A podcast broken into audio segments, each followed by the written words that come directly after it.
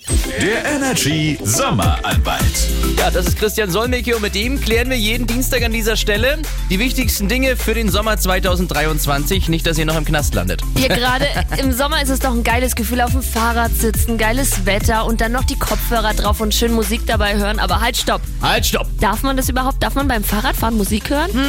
Es ist grundsätzlich erlaubt, beim Fahrradfahren Musik zu hören. Das wird den einen oder anderen vielleicht verwundern. Allerdings darf die Musik nur so laut eingestellt werden, dass man akustische Warnzeichen, wie beispielsweise das Klingeln anderer Fahrradfahrer oder die Sirenen von Rettungsfahrzeugen auch noch hört. Und kommt's beim Radfahren mit Musik auf den Ohren zu einem Unfall, dann kann das eine Mitschuld bedeuten, sodass Ansprüche auf Schadenersatz oder Schmerzensgeld geringer ausfallen oder eventuell sogar ganz entfallen. So, also es ist aber erlaubt, Energy beim Fahrradfahren zu hören. Das ist ja schon mal nicht schlecht. Es gibt auch, ich glaube im Nürnberger Stadtpark habe ich den ab und an mal gesehen, so einen älteren Mann, der hat vorne in seinem Fahrradkörbchen einen richtig fetten einen Lautsprecher und hört immer so Schlagerradio. Wirklich? Ja, kennt ihr den? Okay, äh, hier ist Energy über die geil. besten neuen Hits. Schönen Start in den Tag.